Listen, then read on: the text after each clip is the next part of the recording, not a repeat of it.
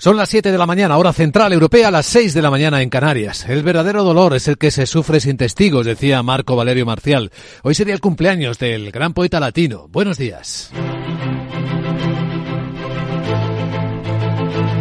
Aquí comienza Capital, la bolsa y la vida.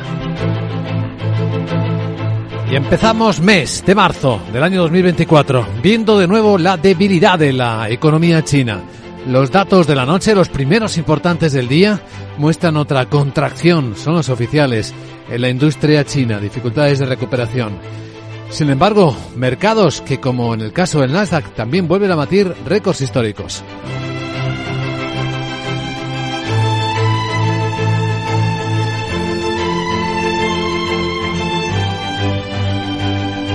Capital, la Bolsa y la Vida.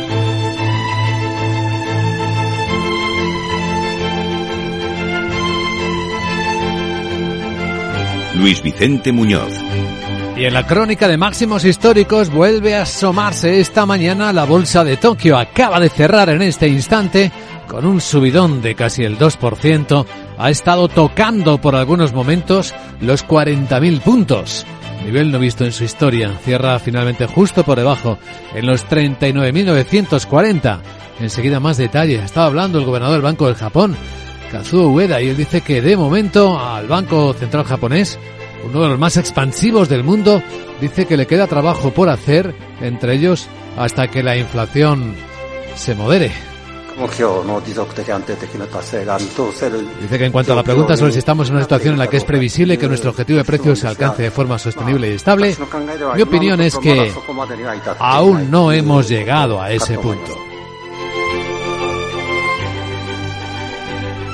Pero sí están llegando a estos máximos las bolsas, tenemos la referencia del Nasdaq y los futuros apuntan a que el viernes, el principio de marzo, sea alcista. Viene subiendo ya el futuro del Eurostox cinco décimas y el futuro americano, el SP, dos décimas, en 5.111,75.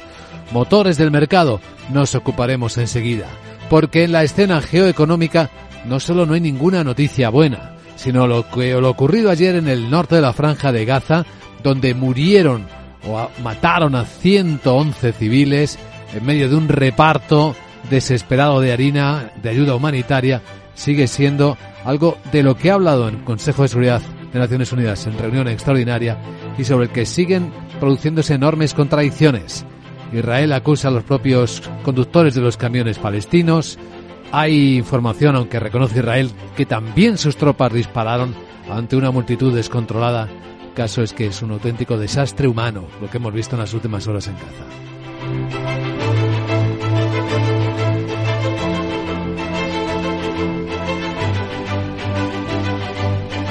Hoy en Capital Radio vamos a monitorizar todo esto y además los negocios que están moviéndose poco a poco.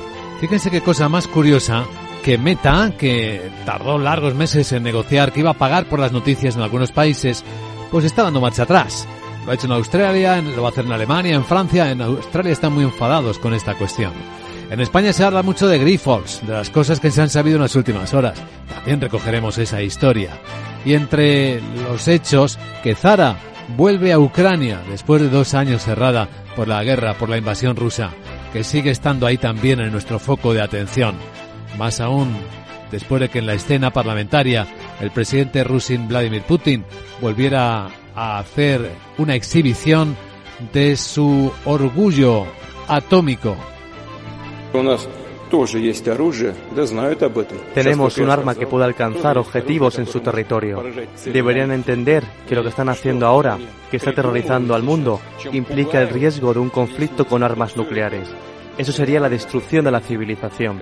¿No lo entienden o qué?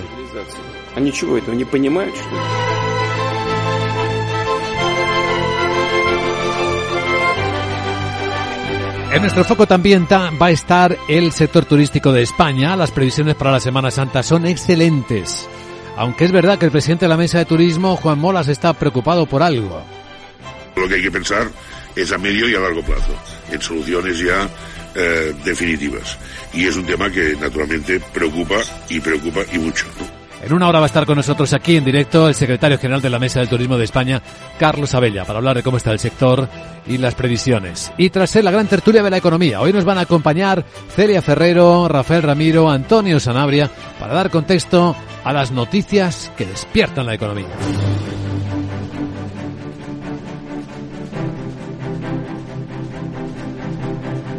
Que a esta hora de la mañana presentamos en Capital Radio con Miguel San Martín con el final de la reunión de los ministros de Finanzas del G20 sin acuerdo, sin comunicado conjunto por las diferencias que mantienen sobre los conflictos, en particular, Miguel, el conflicto de Ucrania.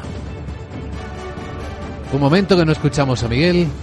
Eh... El ministro de Hacienda de Brasil, y eh, anfitrión de la cumbre, Fernando Adaz, asegura que estas cuestiones han evitado la posibilidad de llegar a un acuerdo, pese a que hubo un consenso en torno a los temas de carácter más económico, como la lucha contra la desigualdad. Insiste en que Brasil tiene grandes expectativas sobre la posibilidad de avanzar hacia una mayor justicia tributaria en el mundo a través de un impuesto universal sobre la riqueza de los mil millonarios. Dice que los multimillonarios del mundo siguen evadiendo nuestros sistemas fiscales a través de una serie de estrategias. El último informe del Observatorio Fiscal Europeo sobre la evasión fiscal mostró que los multimillonarios pagan una tasa efectiva de impuestos equivalente entre el 0 y el 0,5% de su riqueza.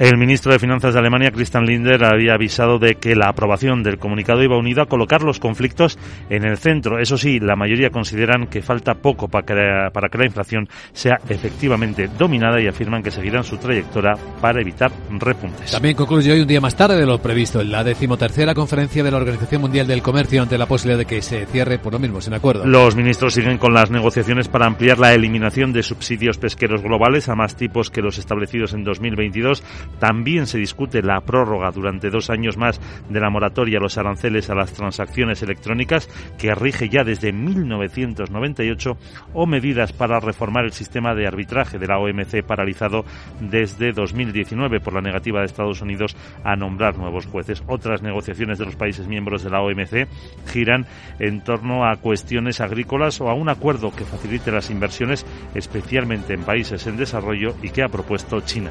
Bueno, ¿y qué empieza este 1 de marzo, entre otras cosas, la prohibición rusa para exportar gasolina intenta estabilizar su situación del mercado interno. Ante el incremento que prevé en la demanda durante la temporada primaveral y estival, es la segunda prohibición desde septiembre pasado. Queda excluida la venta a los países de la Unión Económica Euroasiática, ni al exportado como ayuda humanitaria. Por otra parte, el portavoz del Departamento de Estado norteamericano, Matthew Miller, califica de irresponsable la amenaza nuclear que hemos escuchado del presidente Vladimir Putin y descarta que Rusia tenga armas preparadas. Eh, no es la primera vez que vemos una retórica irresponsable por parte de Putin. No es forma de hablar para el líder de un Estado con armas nucleares.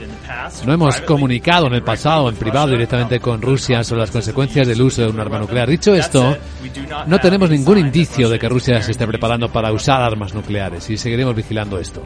Además, los ministros de Finanza, el ministro de Finanzas de Alemania, Christian Lindner, insiste en utilizar los ingresos de los activos rusos congelados en el extranjero para presionar al Kremlin y destaca la importancia de enviar a Ucrania los recursos necesarios para resistir. La agencia Bloomberg adelanta hoy que el presidente Joe Biden va a llevar esa propuesta a la próxima cumbre del G7. Mientras el Senado estadounidense ha aprobado por fin la prórroga presupuestaria otra vez de una semana acordada el miércoles entre republicanos y demócratas. Y horas antes de que expirase este viernes eh, parte de los fondos disponibles para financiar al gobierno. Ahora ya solo falta la firma del presidente Biden. Los fondos actuales financian algunas agencias federales hasta el 8 de marzo. Además, el gobierno va a investigar los riesgos a su seguridad nacional que pueden suponer los vehículos conectados a Internet, en particular los de China. Esto podría suponer la prohibición de su venta en Estados Unidos por temor a que pudiesen utilizar los automóviles para espiar o provocar problemas en las carreteras del país. En Europa, nueve países están advirtiendo el peligro que supone relajar las normas sobre ayudas públicas. Y provocar así una carrera de subsidios que enfrente a los socios del bloque en un momento en el que son necesarias inversiones multimillonarias en varios sectores. Lo han expresado en una carta los gobiernos de Suecia, Finlandia, Polonia o Portugal, entre otros. En la misiva advierten de que ha provocado que algunas empresas se lucren para colocar sus inversiones productivas en un país concreto y alertan pues del riesgo de fragmentación del mercado único. Critican que la Unión haya relajado sus normas sobre ayudas de Estado, algo que iba a ser solo temporal. Y la Comisión ha desbloqueado los fondos a Polonia después de las medidas que ya ha adoptado el gobierno de Donald Tusk. Centradas en garantizar la independencia judicial, ha sido luz verde al primer pago en el marco de su plan de recuperación de 6.300 millones. El primer ministro Donald Tusk no descarta imponer un embargo a la importación de productos agroalimentarios rusos, al igual que ha hecho Letonia, el primer país europeo, la semana pasada. Por otra parte, se ha reunido con los agricultores de su país que protestan por la entrada de cereal ucraniano y deja la puerta abierta a tomar medidas para evitar esas movilizaciones con respecto a las importaciones ucranianas. Personalmente, dice tú, si los manifestantes tenemos, y yo y los manifestantes, el mismo objetivo, proteger la agricultura polaca, el mercado polaco, en consecuencia el mercado europeo, contra las consecuencias muy injustas y estrepitosas, de mi opinión, la imprudente decisión de la plena liberalización del comercio con Ucrania. TUS asegura que las disposiciones del Pacto Verde, la normativa de la Unión destinada a hacer frente al cambio climático, deben levantarse o suspenderse y que él lo va a negociar en el Consejo de Líderes. Por lo demás, el Mobile World Congress en España ha cerrado ya su edición de este año, cerca de 100.000, más de 100.000 visitantes. Unas cifras que se encuentran por encima de las previsiones de la propia organización, aunque todavía quedan por debajo del récord de 109.000 visitantes en el año previo a la pandemia. El responsable de la FIRA ha puesto en valor el nivel de los eh, visitantes que han acudido a Barcelona, muchos de ellos de nuevo desde Asia tras una ralentización de sus llegadas en los últimos años. La inteligencia artificial, la robótica y las alianzas entre empresas tecnológicas y los operadores han impulsado la generación de negocio durante esta feria. Y algo más, el PP reclama al gobierno que paralice la subida del 10 al 21% del IVA a la electricidad que se aplica desde hoy. Ah, después de que el precio medio de la electricidad haya bajado en febrero del límite establecido en 45 euros megavatio hora, según el PP, afectará 27 millones de contratos de gas y electricidad e implicará que las familias tengan que pagar entre 7 y 10 euros más de factura de la luz mensual. Y en la agenda, ¿qué tenemos este viernes? Hola, Sara Bot, buenos días.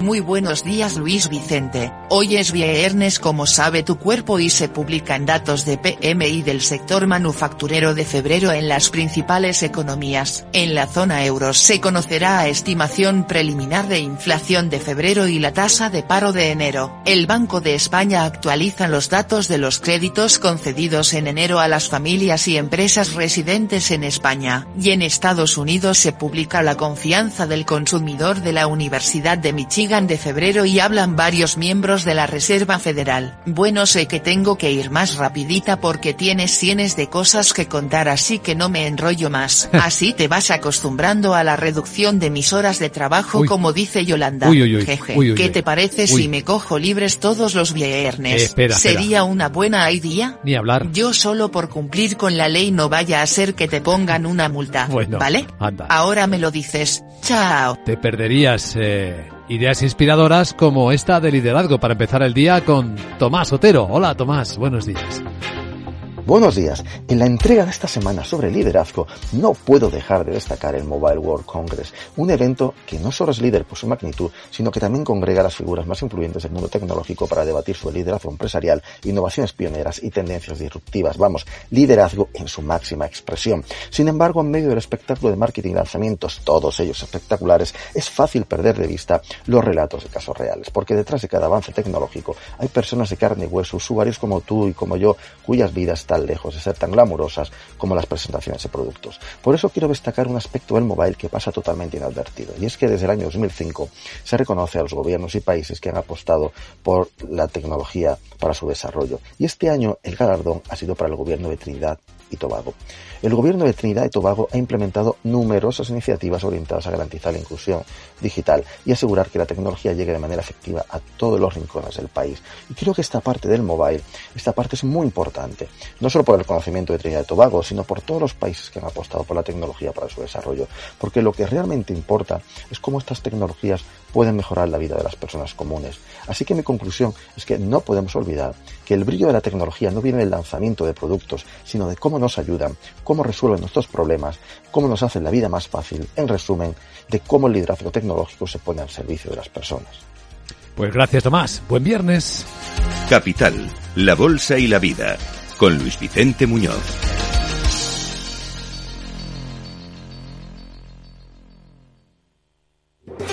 ¿Estás harto de bajas rentabilidades? ¿No quieres seguir pagando altas comisiones a tu banco o gestora? Finicens es la solución perfecta para gestionar tu patrimonio. Traspasa tus fondos de inversión a Finicens y podrás obtener una mayor rentabilidad. Infórmate en el 91 048 3004 y en finicens.com. Finicens, especialistas en inversión indexada. ¿Tienes Ariel para la lavadora? Pues ahora en el corte inglés comprando dos te llevas tres. Así de fácil. Compras dos y te llevas tres. Y lo mismo en los donuts, las patatas Lay's, los huevos camperos y en miles de productos más. Llevas tres y pagas dos. Llevas tres y pagas dos. En tienda web y app. Supercor, Hipercor y Supermercado El Corte Inglés. ¿Qué necesitas hoy?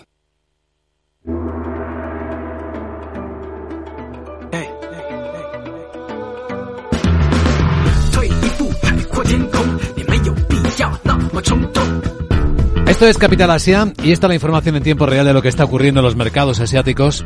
Malos datos en China, de nuevo, en la industria. Sandra Torrecillas, buenos días. Buenos días. La actividad manufacturera que se ha contraído en el mes de febrero por quinto mes consecutivo. Esos son los datos de la encuesta oficial. Muestran cómo ese PMI ha descendido. Estaba en 49,2, ahora retrocede hasta 49,1. Y esto lo que hace es aumentar la presión sobre el gobierno chino para que ponga en marcha más medidas de estímulo.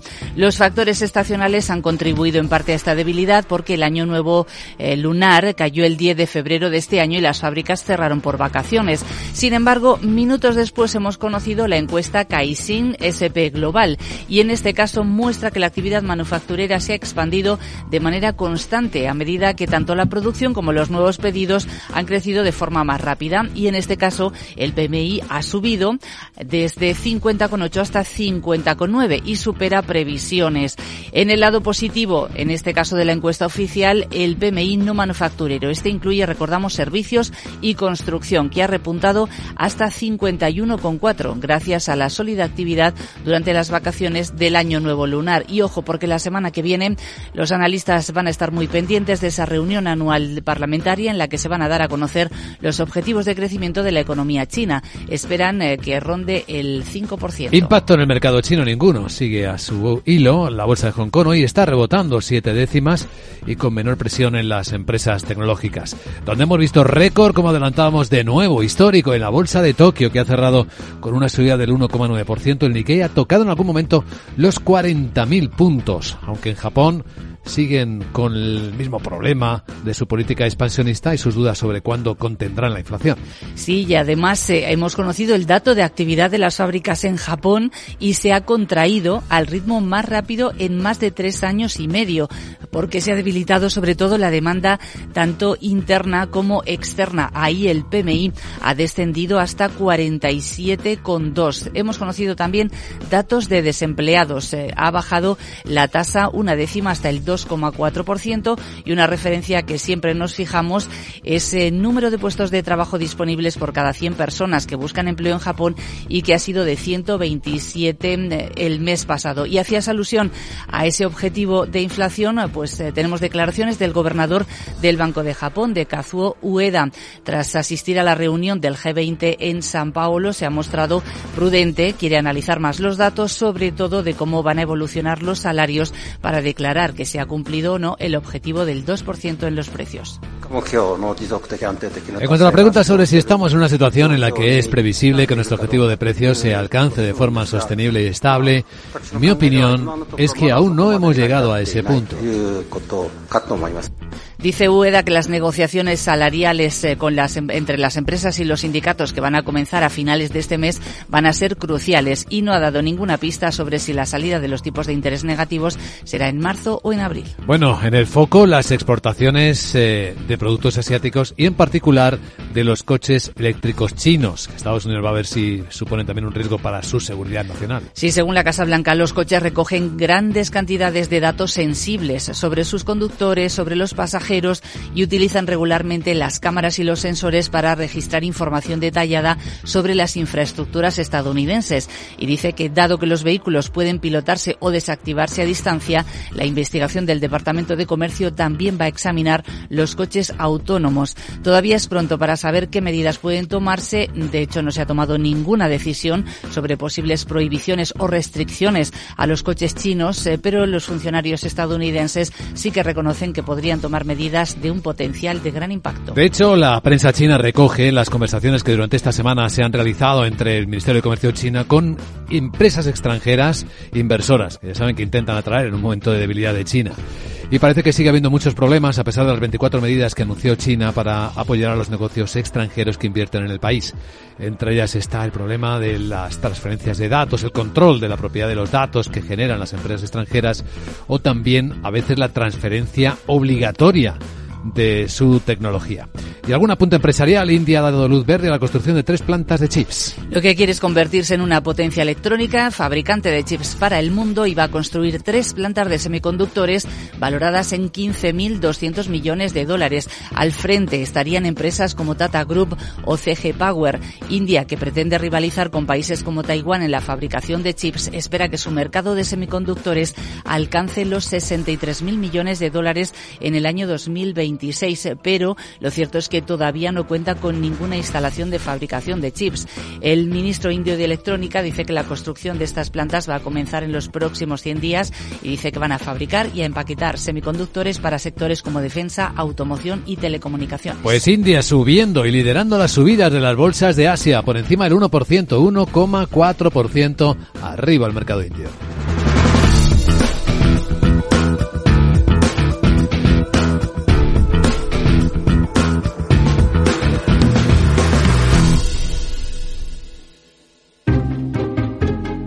Y hoy para las personas interesadas en la inversión inmobiliaria, a las 12, Meli Torres, buenos días.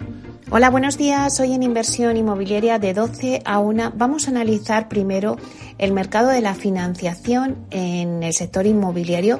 Vamos a tener con nosotros al CEO de Planner Exhibition, que es Eloy Boua, que nos va a hablar sobre el siguiente fórum que van a hacer sobre la financiación en el sector. Y luego, a las doce y media, poneros las zapatillas porque tenemos nuestra sección de camino al trabajo. Ya sabéis que en inversión inmobiliaria cada mes nos vamos a conocer las calles, las plazas y los edificios más emblemáticos de Madrid, porque no todo van a ser claves para invertir en el sector inmobiliario.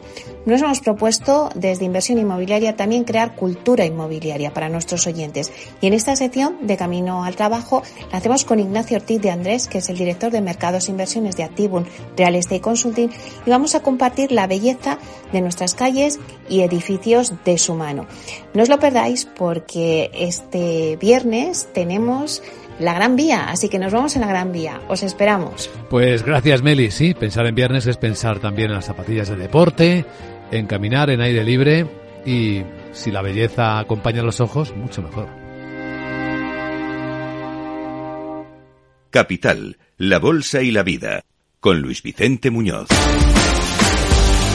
Pero vamos a centrar la mirada del viernes porque el mes de marzo nos trae nuevos máximos históricos de bolsas en todo el mundo. Y aquí está bueno, estuvo anoche uno que nos faltaba. Laura Blanco, buenos días. Nos faltaba el Nasdaq Composite, el que agrupa a todas las empresas, grandes empresas tecnológicas americanas, no solo el Nasdaq 100. Le costaba mucho. ¿Sabes que se habla en el mercado de la falta de profundidad? Que las subidas en bolsa de los últimos meses solo están protagonizadas por unas cuantas compañías. Eso es lo que se conoce en el mercado como falta de profundidad que acompañan todas. Bueno, pues el hecho de que el Nasdaq Composite también se sume a la fiesta anima un poco el escenario de cara las próximas semanas.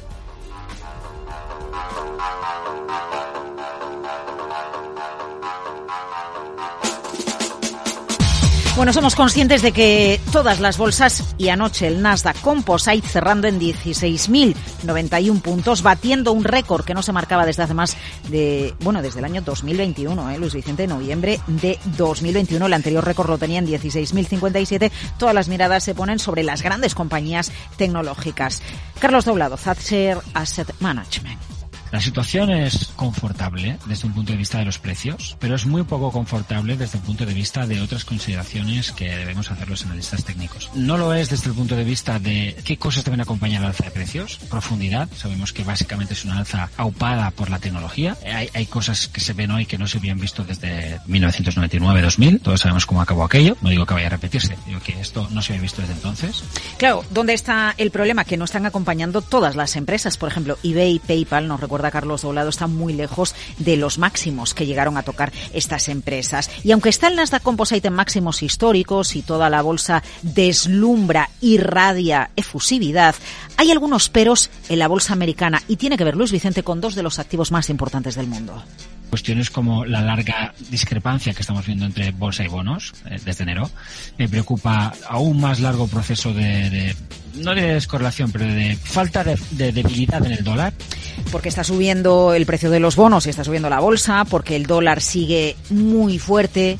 Dice Gerardo Ortega, desde gerardoortega.es, que el mercado está en una zona crucial, clave, que si pasa algo, pasa aquí, pero que recordemos que aunque se viene desde hace mucho tiempo diciendo que no todo puede explicarse con las grandes compañías, realmente sí se está explicando con las grandes compañías tecnológicas. Una de las cosas que se planteaban precisamente cuando el mercado recuperaba era no, no, la reacción al alza está liderada por unos pocos valores y no debiera ser sostenible. No, el tema es que sí ha sido sostenible y fíjate dónde estamos. La cuestión es que desde el punto de vista por teoría de Dow, ahora y aquí es donde tiene de verdad peligro lo que está aconteciendo. Bueno, insisto, mejor que el mercado supere, mejor que el mercado se lleve determinadas zonas por la parte de arriba y converja y entonces tengamos eh, bueno, pues la fiesta, la fiesta. El Nasdaq Composite en máximos históricos, pero tenemos que vigilar otros índices. Es el caso del Russell, es el caso de el Dow Jones de transportes. Te voy a dejar un par de datos, Luis Vicente. Mira, desde diciembre del año 2022, uh, el Nasdaq Composite sube un 57% que no está nada mal. Pero desde diciembre de 2022, Nvidia sube un 463%, Meta un 323%, Amazon un 116%, Tesla un 79,1%. Por cierto, por cierto, ya que te cito el caso de Tesla, eh, Nvidia sigue batiendo día tras día el número de acciones movidas en el mercado en relación a Tesla, porque Tesla hasta hace muy pocas semanas era el título más negociado de la bolsa americana y Nvidia sigue siendo la estrella. Bueno, lo demuestra este otro dato que te dejo. En lo que llevamos de año 2024, Nasdaq sube un 10%, Nvidia se anota un 60%. Ahí están los reyes americanos del mercado, pero ojo, que le está saliendo un buen competidor en términos de rendimiento en el lado asiático.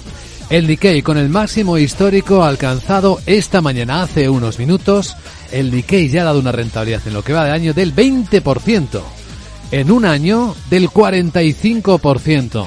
Y si miramos en un plazo mayor de 5 años, estamos hablando de que para la bolsa de Tokio, tantos años dormida, adormilada, y sin datos macroeconómicos que estén acompañándola, en 5 años, un 90%.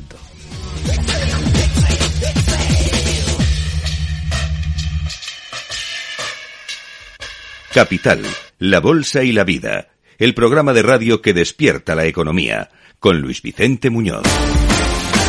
Bueno, se va acabando la semana, luego en la gran tertulia de la economía veremos también temas de la economía de España. Saben que la reducción de la jornada laboral, de rebajarla hasta las 37 horas y media a la semana sin bajar los salarios, podría tocar a 8 millones de asalariados en España. Es lo último que se desprende del Observatorio del Mercado de Trabajo que elaboran BVA Research, FEDEA y Sagardoy Abogados un trío de respetados observadores de los mercados y especialistas en el mercado laboral. En el estudio se muestra que sin medidas compensatorias que aumenten ese, que alivien el aumento estimado de los costes laborales, el recorte del tiempo de trabajo estaría, podía hasta restar siete décimas al crecimiento medio anual del PIB español durante los próximos dos años. Alertan de que en el último trimestre la productividad real por ocupado ha caído, aunque menos que en el trimestre precedente, pero ahora está aún un 1,4% por debajo del nivel anterior a la pandemia.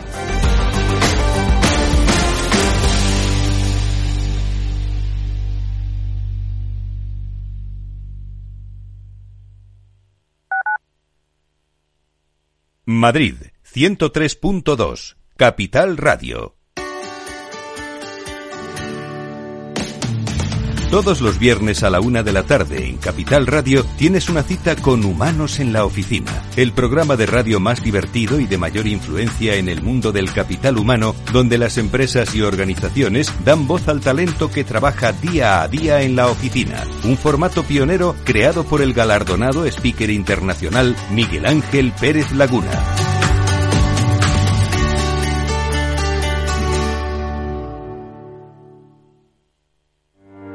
Descubre el lado más verde de la economía y las empresas en una nueva newsletter de Capital Radio. Todas las claves de la semana sobre ESG en un mismo sitio. Suscríbete en capitalradio.es a claves ESG y recibe los contenidos del lado más sostenible de las empresas.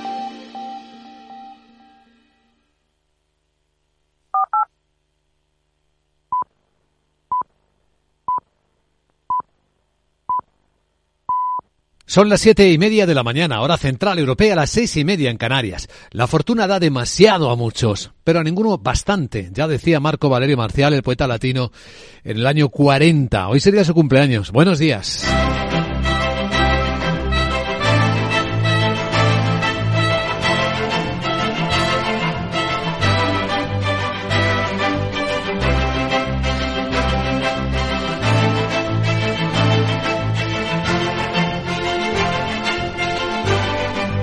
Capital, la Bolsa y la Vida, con Luis Vicente Muñoz.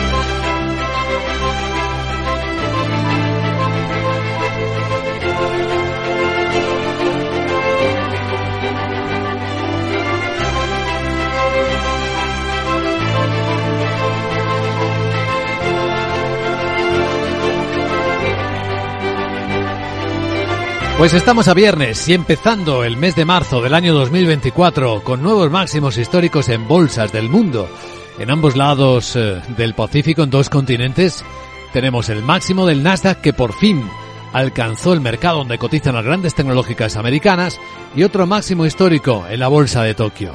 Y eso que en los datos macro las noticias no son positivas esta mañana. La segunda economía del mundo muestra de nuevo una mayor debilidad con su industria. Hoy es un día de PMIs, de datos adelantados que nos permitirán testar precisamente cómo va esta parte del motor de la economía del mundo. Y en China, el PMI en el último mes ha bajado y es el dato oficial al 49.1, aunque el Caixin, que se elabora primadamente, muestra cierta eh, eh, estabilidad en el lado positivo. También se ha publicado en Japón y también da una caída, una contracción. De hecho, está el, el ritmo de caída más rápido de los últimos dos años. Así que cuidado con esto, sí que sin embargo afecte a las perspectivas de comienzo de mes. Ahora mismo los futuros del mercado americano mantienen ese tono positivo. El futuro del SP500 dos décimas arriba, tira hasta los 5.112 puntos el SP. Arriba también el futuro del mercado europeo, el Eurostox, está cinco décimas animado a estas horas ya, 4.918 con un dólar que sigue bastante fuerte. En las pantallas de XTV estamos viendo al dólar americano frente al euro 1,0809 dólares por euro. Y seguimos viendo fuerte al Bitcoin en 61.600 dólares por seguir viendo todo después de los récords que tocara ayer. Y seguimos viendo la volatilidad contenida, es decir, con niveles altos de confianza en el mundo, aunque el mundo mantiene sus tensiones geoestratégicas la última tragedia ocurrida en Gaza con la muerte de más de un centenar de civiles en hechos cuyas explicaciones son contradictorias. Se acusa a Israel de haber sido el autor de la muerte de la matanza de esa enorme cantidad de civiles. Israel reconoce que sí que realizó disparos, pero es porque la multitud se estaba desbordando en un intento de acceder a la harina que transportaba la ayuda humanitaria a unos camiones. Dice que fueron los propios camioneros entrando en pánico los que arrollaron a muchos palestinos que intentaban recoger la carga. Hay reunión del Consejo de Seguridad de Urgencia esta noche para ver de nuevo este tema y Estados Unidos dice que está intentando obtener una mejor información de este hecho terrorífico ocurrido en las últimas horas. Y en el lado verbal, lo terrorífico es que Vladimir Putin, el presidente ruso, en sede parlamentaria, insista en usar palabras y argumentos como estos. Tenemos un arma que puede alcanzar objetivos en su territorio. Deberían entender que lo que están haciendo ahora, que está aterrorizando al mundo, implica el riesgo de un conflicto con armas nucleares. Eso sería la destrucción de la civilización. ¿No lo entienden o qué? Nos vamos a ocupar además de los desafíos geoestratégicos como cada mañana de lo que viene. Y en particular parece que viene una excelente temporada turística en el primer trimestre del año en Capital Radio. Vamos a confirmar los datos, pero la Semana Santa aparenta estupenda en España por el número de reservas que ya tenemos. Estará con nosotros en media hora Carlos Abella, secretario general de la Mesa de Turismo de España, para hablar de las previsiones, aunque también hemos escuchado una preocupación del presidente de la Mesa de Turismo, Juan Molás. Lo que hay que pensar es a medio y a largo plazo, en soluciones ya eh, definitivas. Y es un tema que naturalmente preocupa y preocupa y mucho. La sequía, que puede afectar al turismo. En la gran tertulia de la economía hoy hemos convocado para que nos ayuden a comentar y a dar contexto a las noticias a Rafael Ramiro, Celia Ferrero y Antonio Sanabria. Después de la entrevista capital, hacia las 8 y 20, 7 y 20 en Canarias. Ahora en Capital Radio, enseguida, primer informe de preapertura de mercados financieros tras recorrer las noticias más importantes del día con Miguel San Martín.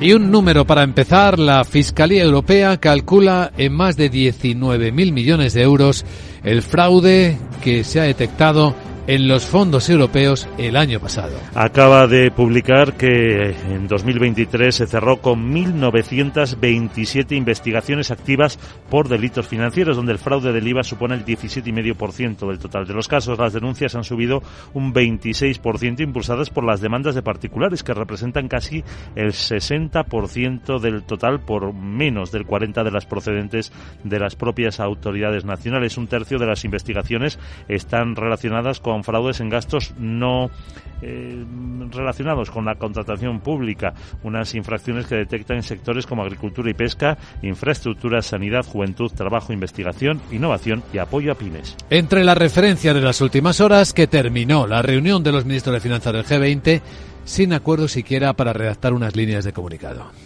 Así lo ha dicho el ministro de Hacienda de Brasil y anfitrión de la cumbre, Fernando Haddad. Asegura que estas cuestiones han evitado la posibilidad de llegar a un acuerdo, pese a que hubo consenso en torno a los temas de carácter más económico, como la lucha contra la desigualdad. Insiste en que Brasil tiene grandes expectativas sobre la posibilidad de avanzar hacia una mayor justicia tributaria en el mundo a través de un impuesto universal sobre la riqueza de los mil millonarios. Dice que los billonarios del mundo eh, siguen evadiendo nuestros sistemas fiscales a través de una serie estrategias. El último informe del Observatorio Fiscal de la Unión Europea de, sobre evasión fiscal mostró que los multimillonarios pagan una tasa efectiva de impuestos equivalente entre el 0% o medio punto porcentual de su riqueza.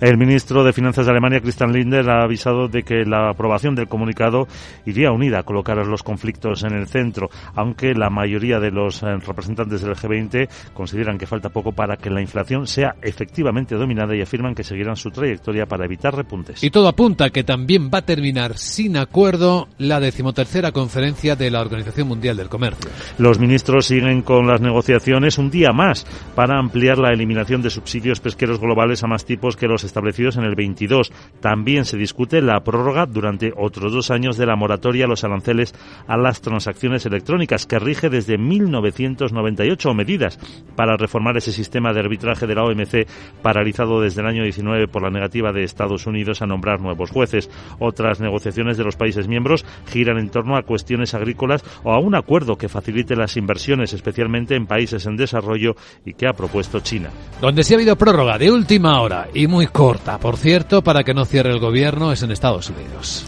Efectivamente, una semana. Hoy pocas horas antes de que expirase este viernes partes de los fondos disponibles para financiar el gobierno. Ahora ya solo falta la firma del presidente Joe Biden. Los fondos actuales financian algunas agencias federales hasta el 8 de marzo. Además, el gobierno dice que va a investigar los riesgos para su seguridad nacional que pueden suponer los vehículos conectados a Internet, en particular los que proceden de China, lo que podría suponer la prohibición de su venta en Estados Unidos por temor a que pudiesen utilizar los automóviles para espiar o provocar problemas en las carreteras del país. Y ojo a esto, hay nueve países europeos que por carta han advertido del riesgo de relajar en Europa las normas sobre ayudas públicas. Y provocar así una carrera de subsidios que enfrente a los socios del bloque en un momento en el que son necesarias inversiones multimillonarias en varios sectores. Así lo han expresado en una carta los gobiernos de Suecia, Finlandia, Portugal o Polonia, entre otros. En la misiva advierten de que ha provocado ya que algunas empresas se lucren para colocar sus inversiones productivas en un país concreto y alertan del riesgo de fragmentación del mercado único. Critican que la Unión haya relajado sus normas sobre ayudas de Estado, algo que solo iba a ser temporal. Polonia contenta porque por fin ha logrado que la Comisión Europea desbloquee los fondos tras las decisiones, las medidas que ha adoptado el nuevo gobierno de Donald Tusk. Centrada sobre todo en garantizar la independencia judicial, por lo que da luz verde al primer pago en el marco de su plan de recuperación. Son 6.300 millones. El primer ministro Donald Tusk no descarta además imponer un embargo a la importación de productos agroalimentarios rusos, al igual que hizo Letonia como primer país europeo la semana pasada. Además, se ha reunido con los agricultores de su país que protestan por la entrada de cereal ucraniano y deja la puerta abierta a tomar medida para acabar con las movilizaciones. Dice Tusk que personalmente tiene el mismo objetivo que los eh, agricultores, proteger la agricultura polaca, el mercado, consecuencia del mercado europeo, contra las consecuencias muy injustas, estrepitosas, de que, en mi opinión, suponen la prudente decisión de liberalización plena del comercio con Ucrania. TUS asegura que las disposiciones del llamado Pacto Verde, esa normativa de la Unión destinada a hacer frente al cambio climático, deben levantarse o suspenderse y que lo va a defender en el Consejo de Líderes. Bueno, y en España empieza mes con subida del IVA, ¿saben? El recibo de electricidad del 10 al 21%. El PP reclama al gobierno que lo paralice después de que el precio medio de la electricidad haya bajado en febrero del límite establecido en 45 euros megavatio hora. Según el PP, afectará 27 millones de contratos y implicará que las familias tengan que pagar entre 7 y 10 euros más de factura de la luz cada mes. En la agenda, ¿qué más cosas tenemos este 1 de marzo? Sara Bot, buenos días. Muy buenos días Luis Vicente, te recuerdo aún que tu body también lo hará que hoy es viernes y en mi agenda se publican datos de PMI del sector manufacturero de febrero en las principales economías. En la zona euro se conocerá a estimación preliminar de inflación de febrero y la tasa de paro de enero. El Banco de España actualiza los datos de los créditos concedidos en enero a las familias y empresas residentes en España. Y en Estados Unidos se publica la confianza del consumidor de la Universidad de Michigan de febrero y hablan varios miembros de la Reserva Federal. Bueno, una pregunta. ¿Cuál? Solo por saberlo. A ver. Pero vamos que creo que me afecta. Yo soy tecnológica. ¿Cómo? Tecnológica. Sí, ¿No? claro. Entonces, ¿Qué? hago que no estoy yo en el Nasdaq ese? Ahora que bate récords estamos perdiendo la oportunidad de ganar dinerito. Ya, ¿No? sí. Sara Teco Sara Investment tendría que sacar acciones que nos las quitan de las manos. Seguro, segurísimo. Seguro. ¿No crees? Sí. Bueno, pues habla con el señor Nasdaq y lo apañas. Mm. Chao. Antes hay que cumplir algunos requisitos un poquito exigentes para salir a la bolsa, querida Sara. Luego las cosas cambian, efectivamente. La financiación llega mejor cuando sales al mercado. Vamos a ocuparnos de los mercados, del Nasdaq también, de los máximos históricos que estamos viendo esta mañana en los mercados de Asia y de los protagonistas a continuación en Capital, la Bolsa y la Vida. Luis Vicente Muñoz. ¿Estás completamente seguro de que la rentabilidad de tus planes de pensiones es la mejor que puedes obtener? Si tu gestor solo te ofrece los planes de su banco, estás perdiendo oportunidades y, lo que es peor, años de rentabilidad para ti. En Velaria Inversores estamos a tu servicio, no al del banco. Trabajamos con 180 planes de pensiones de las entidades más punteras de España y de ellos solo te ofrecemos los de mayores perspectivas de rentabilidad, sin ningún coste para ti. Si quieres más rentabilidad, visita velariainversores.com.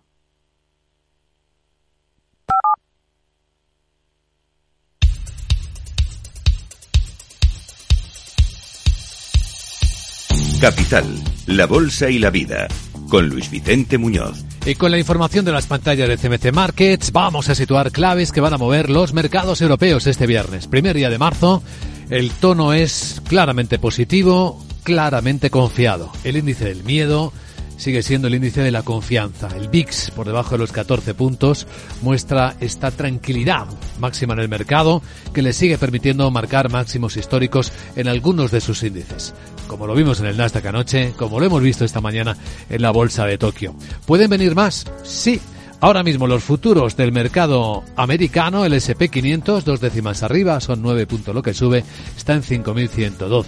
El futuro del Eurostox, 5 décimas arriba, en 4.918, con más movimiento interior, los resultados empresariales, las noticias. Y aquí en España hay una empresa de la que se está hablando mucho en las últimas horas, que es Sandra Torcillas, buenos días, Grifols. Grifols porque ayer, vaya que sufrió un fortísimo desplome de nuevo de sus títulos del 35%.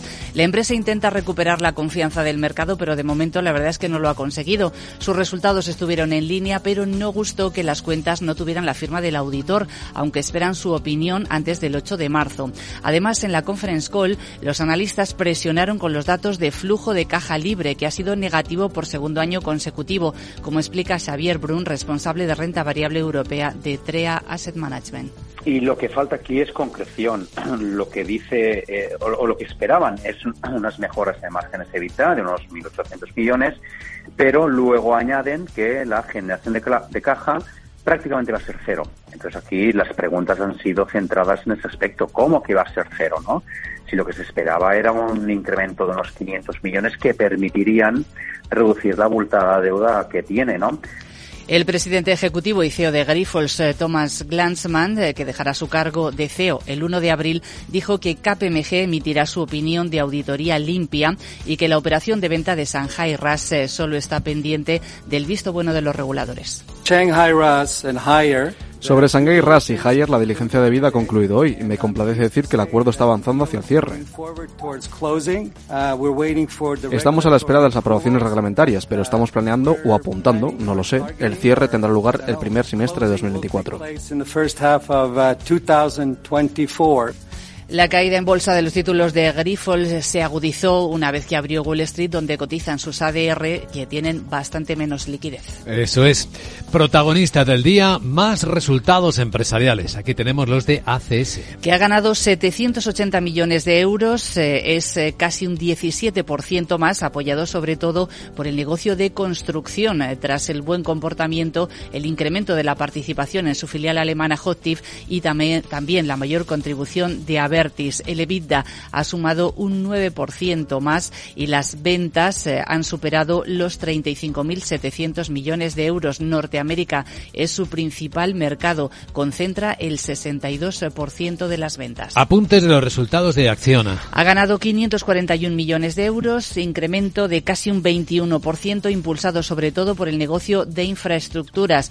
Cumple objetivos Acciona Energía y el impacto de la integración de Nordex y de Renovar en las que el grupo alcanzó participaciones mayoritarias el año pasado. Bueno, tenemos también aquí otros resultados de una empresa que ha estado moviéndose mucho en los últimos días, Celnex. Ha perdido casi 300 millones eh, de euros, es la misma cifra que en 2022, aunque sus ingresos sí que han subido más de un 16%, han superado los 4.000 millones eh, de euros eh, por los costes derivados de pasadas operaciones de crecimiento inorgánico. En el lado inmobiliario tenemos los resultados de Colonial. También con pérdidas netas, más de mil millones de euros, explica la empresa que se debe al impacto contable de la reducción del valor de sus activos por la subida de los tipos de interés, aunque su beneficio recurrente sí que ha alcanzado una cifra récord de 172 millones de euros, un 7% de incremento. Juan José Bruguera es el presidente ejecutivo de la empresa.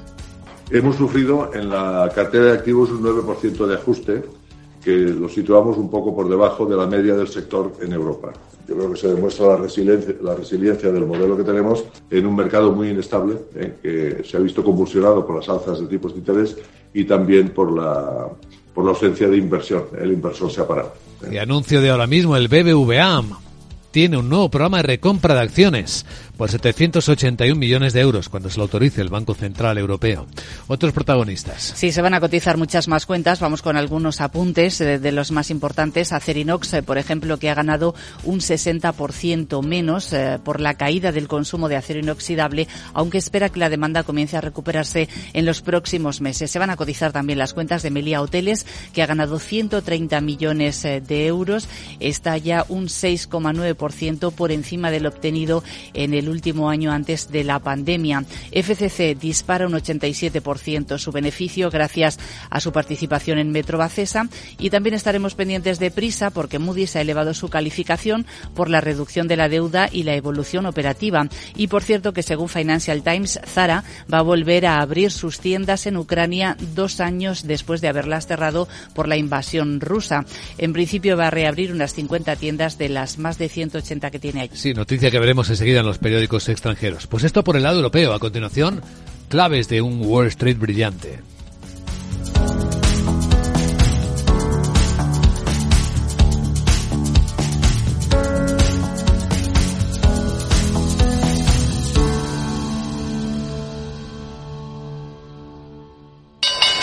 Invertir en acciones y ETFs con XTB tiene muchas ventajas, ninguna comisión hasta 100.000 euros al mes. La apertura de cuenta es online y dispones de atención al cliente 24 horas al día. Más de 550.000 clientes ya confían en nosotros. Un broker, muchas posibilidades. XTB.com. A partir de 100.000 euros al mes, comisión del 0,2%, mínimo 10 euros. Invertir implica riesgos.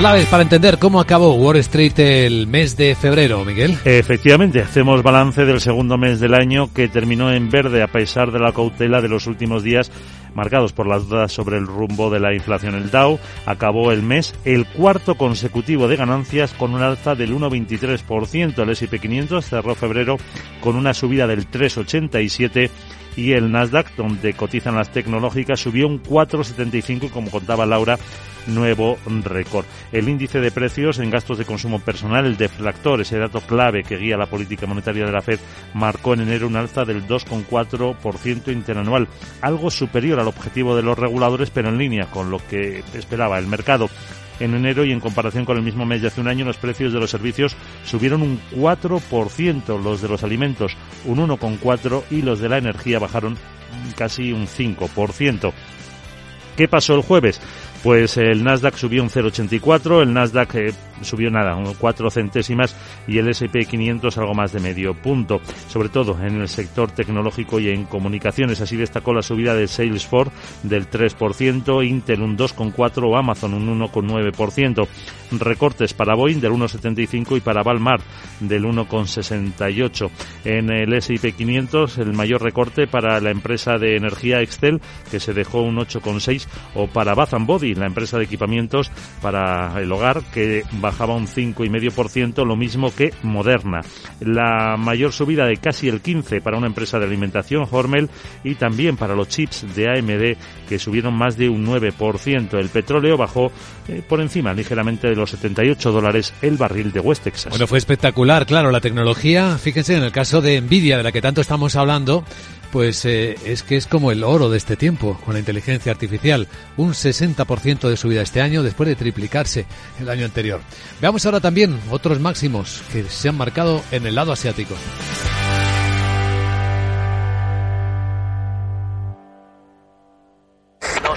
Pasa, no arranca. Se está inundando todo el garaje. Es mi hija, necesita un médico. En estos momentos, ¿qué seguro elegirías? Elige Mafre, el mejor servicio 24/7 en acción. Y con las ventajas de tener todos tus seguros, coche, hogar, salud, empresa y vida, en la misma compañía.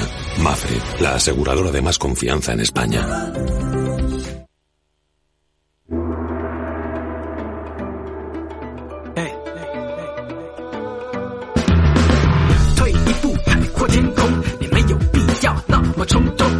Tokio ha marcado los 40.000 puntos. No ha cerrado ahí, pero justo, casi 39.940. Cerró a las 7 de la mañana, hora central europea, con una nueva subida del 1,9% que ignoró por completo los datos flojos de su economía, particularmente de su industria.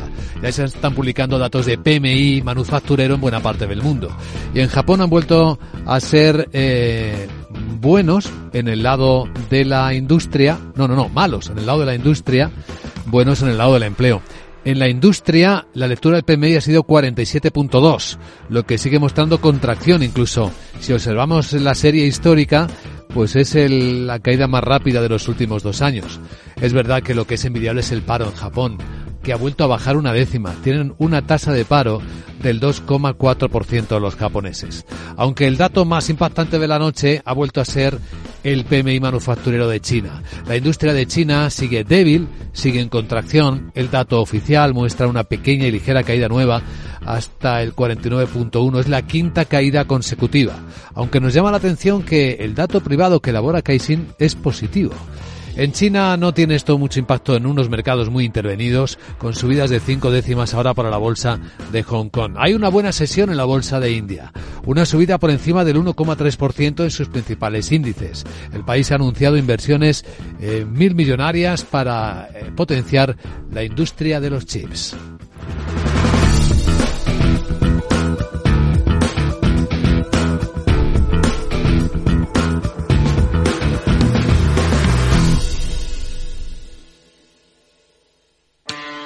¿Quieres proteger tu empresa de ciberataques? Ahora tienes el aliado perfecto. Orange Empresas patrocina este espacio. En una sociedad digital en constante evolución, el perfil de riesgo de los ciberataques ha cambiado drásticamente. 2023 resultó ser un año decisivo, desde los dañinos ataques de ransomware contra corporaciones privadas e infraestructuras públicas hasta las incesantes filtraciones de datos en diversos sectores de la economía. El año pasado ha sido testigo de precisión y sofisticación por parte de los atacantes y ha demostrado que las amenazas cibernéticas se están volviendo más sofisticadas y destructivas, con consecuencias que van más allá del ámbito digital. De ahí la importancia de fortalecer nuestras defensas cibernéticas. Con Orange Empresas tienes al aliado perfecto para proteger tu negocio ante cualquier amenaza o fraude con la ciberseguridad adecuada. Y por supuesto, con una fibra de calidad y las tarifas móviles 5G que tu empresa necesita para seguir creciendo. Llama al 1414 y asesórate de la mano de expertos. Las cosas cambian y con Orange Empresas tu negocio también.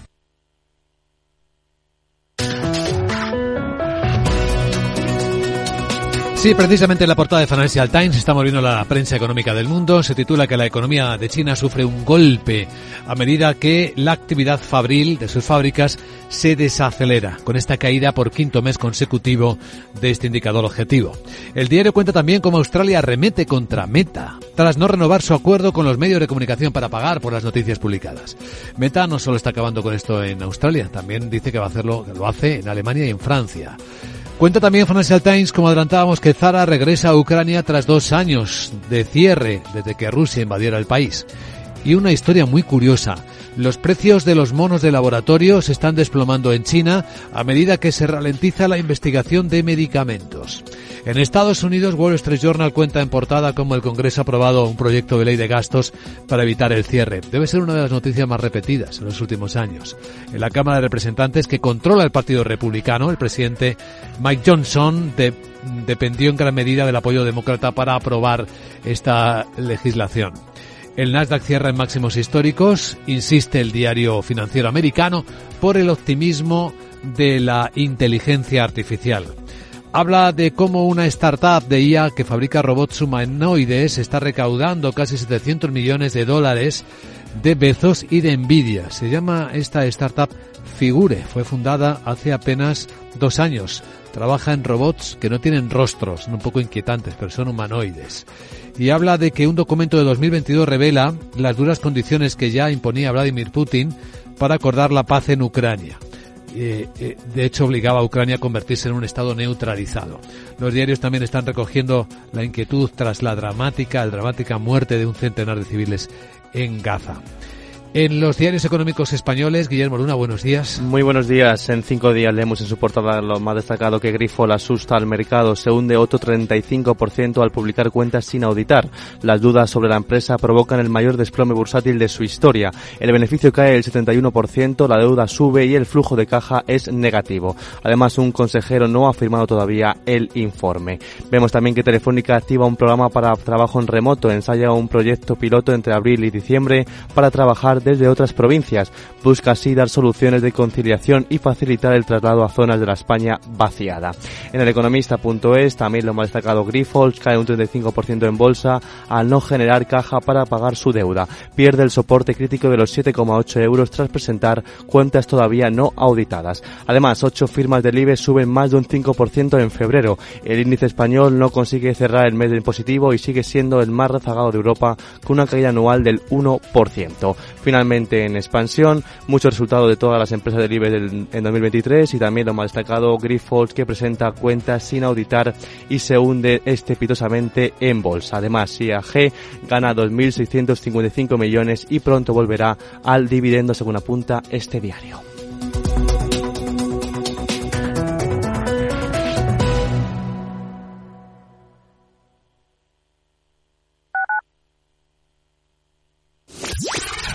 Capital Radio, la genuina radio económica.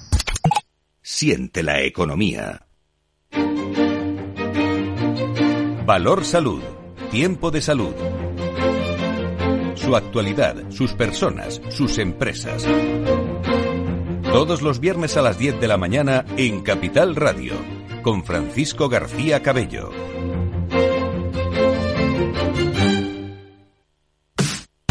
Los viernes en Capital Radio te proponemos descubrir y comprender las estrategias de empresas con éxito que servirán de inspiración y ejemplo para la tuya. Escucha Metaempresas, un programa presentado por Andrés Arenas con la presencia y los consejos de expertos en distintas áreas y profesores de reconocida trayectoria. Todos los viernes a las siete y media de la tarde, Metaempresas, Capital Radio.